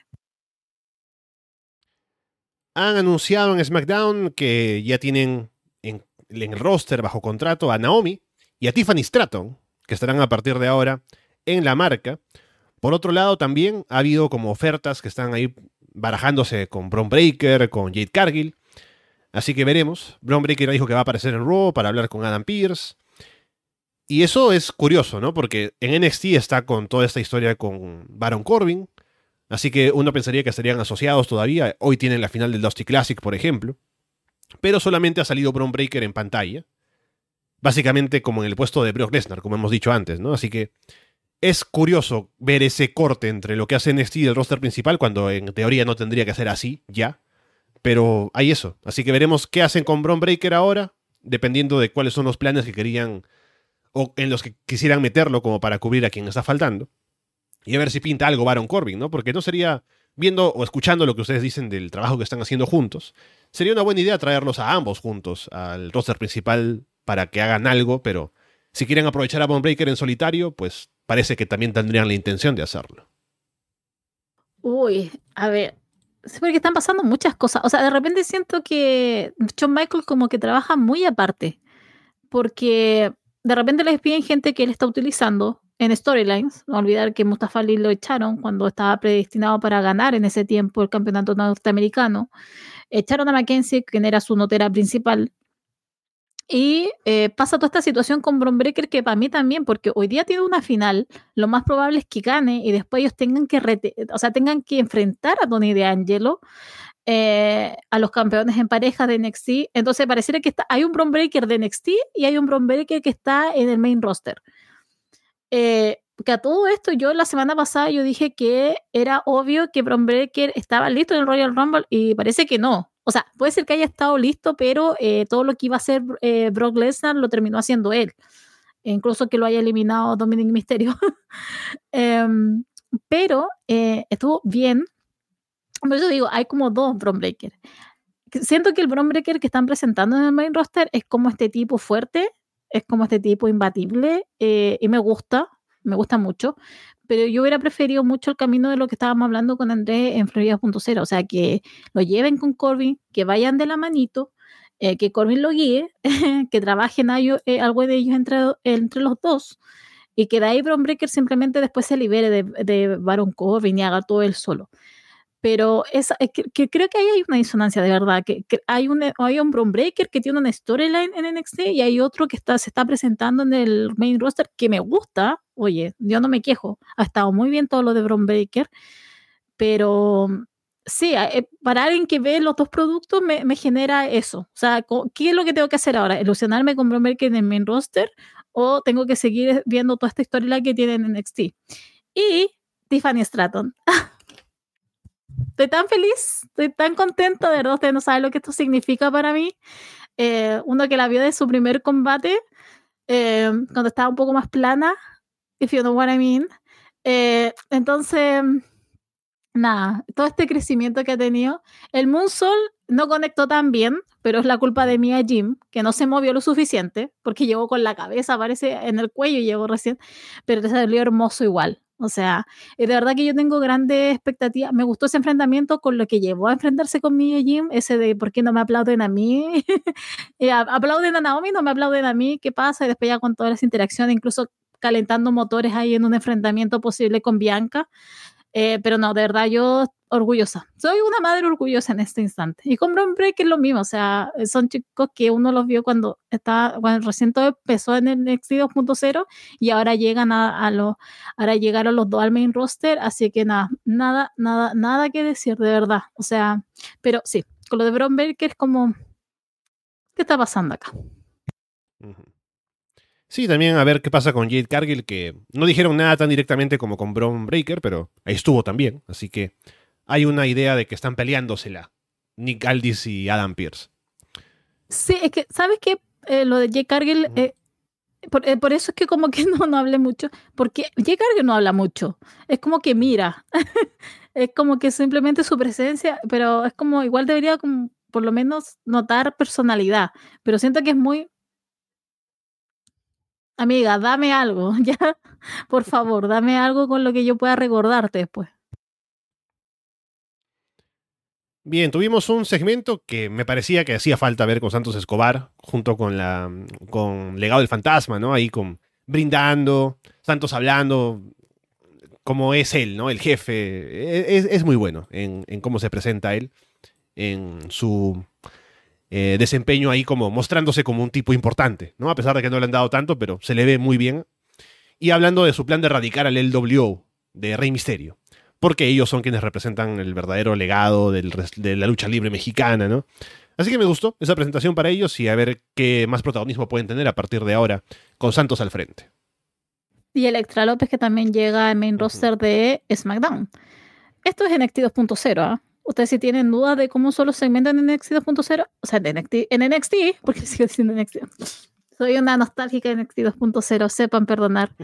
Eh, pero esto es NXT, ya, así son los segmentos de NXT. Entonces, fue como un copy-paste de lo que vivimos en esa época dorada del enfrentamiento entre Tony D'Angelo y Santo Escobar pero fue tal cual. A mí también me gustó harto, me gustó también que este Electra López eh, al lado de Santo Escobar, creo que se potencia mucho más de lo que se potenciaba con Selena Gómez, o sea, Selena Gómez, con Selena Vega, Selena Gómez. ah, eh, con Selena, Selena Vega ahora, con Selena Vega, eh, así que creo que ha andado mucho mejor. A mí me gusta ese par, así que, pero entretenido segmento de NXT en un episodio de SmackDown. Tyler Bate y Pete Dunne tienen éxito ahora como pareja, ganaron un combate de cuatro esquinas para ser retadores al título de parejas, entonces van avanzando bastante bien por ahí y da gusto ver a Pete Dunne ahora con toda esa aura diferente de cuando era solamente Butch, como ya decíamos. Y finalmente también mencionar que B-Fab se unió a Bobby Lashley y los Street Profits para enfrentarse a... ¿Cómo, se llama el nuevo grupo este? El el testamento final, no, no recuerdo. ¿cómo? ¿Ese era el nombre? No me acuerdo. Pero bueno, ahí están, enfrentándose a Carrion Cross, a EOP y a Scarlett. Así que tienen a Bifap ahí para que se encargue de Scarlett. Entonces, eh, ya habíamos visto un poco a Bifap antes, algún acercamiento por ahí, pero ya está, ahora oficialmente con ellos. Y a ver qué puede hacer. No hay muchas buenas, eh, muchos buenos recuerdos de ella en el ring. Pero a lo mejor el tiempo que ha estado desaparecida lo ha usado para mejorar. Así que veremos qué pasa con Bifap ahora junto con este grupo tuvimos un Bifab versus Electra López y fue pésimo. Creo que hay potencial para superar ese combate malo entre un Scarlett versus eh, Bifab. Eh, a mí me sorprendió bastante. Sabes que a mí no me gusta, no me gustó nada eh, Bifab porque siquiera está en pantalla. Eh, fue como, ok, pero asumo que quieren hacer algo igual que meter a una mujer, pero no, no, no, de verdad que no me entusiasma nada la idea. Ese combate igual yo creía durar un poco más y no duró nada. Así que tendremos que seguir soportando esta realidad, supongo. Si estoy buscando ahora cómo era el nombre de la facción esta de, de Carrion Cross, para no quedarme con la duda. A ver. Era algo de un testamento, pero. Sí, el, Final Testament, el testamento final. Estaba bien. sí, yo estaba pensando si era correcto o no, porque. Eh, sí, porque no, no, no me acuerdo mucho de, de lo que hace el señor Cross, lamentablemente. Pero ustedes ya saben cómo es esto. Y vamos, ahora sí, cerrando el programa, que nos hemos pasado un poco de la hora, pero era justo, por lo que teníamos que hablar, que era mucho, y nos hemos puesto al día, así que contentos de un programa bastante entretenido, bastante noticioso, así que estaremos de vuelta en una semana más para ver qué otras cosas hay para comentar en el mundo del wrestling, que ha sido un 2024 que está siendo muy intenso, y veremos si eso continúa otra vez o una semana más. Así que bueno, por lo demás, gracias por estar aquí con nosotros en el programa. También recordarles que tenemos en general los programas de Ras de Lona, como los programas clásicos que tenemos sobre shows importantes. Tenemos los programas del Patreon, como Florida Vice, Florida 2.0, donde se revisa NXT. Tenemos también Monday Night, que va a volver ahora dentro de poco, ya que Walter va a estar disponible para poder grabar otra vez. Y además viene esta la revisión ahora con Paulina y con Andrés de Vengeance Day, así que estén atentos a eso igualmente. La Casa de los Horrores salió a los awards la semana pasada, entonces hay mucho en Arras de Lona. Y habrá más, seguramente, con todo lo que está pasando ahora en cuanto a noticias y shows y cosas que vienen en el 2024, Paulina. Em, gracias por vernos. Eh, eso es lo primero. Eh, segundo, sí, con Andrés vamos a estar haciendo la revisión del Vengeance Day. Lo vamos a hacer hoy día. Va a terminar el show y lo vamos a hacer inmediatamente. Vamos a grabar al tiro. Eh, así que debería estar saliendo mañana en la mañana. Em, y vamos a ver qué es lo que pasa. Interesante manera de empezar febrero, Alessandro. O sea, vamos a cuatro días de febrero. Imagínate la cantidad de noticias. Bueno, que hemos acumulado un par, obviamente, porque han sucedido cosas. La semana pasada no tuvimos porque hablamos del Royal Rumble. Así que nada más que decir, muchas gracias. Estaremos también grabando Florida 2.0 en la semana, eh, porque igual ya tenemos que hablar del post Vengeance Day, qué es lo que va a suceder. Y eh, eso sería. Muchas gracias por escucharnos y nos estamos viendo hasta el próximo domingo. Bien, con eh, todo eso dicho de parte de Paulina Cárcamo y Alessandro Leonardo, muchas gracias y esperamos verlos pronto.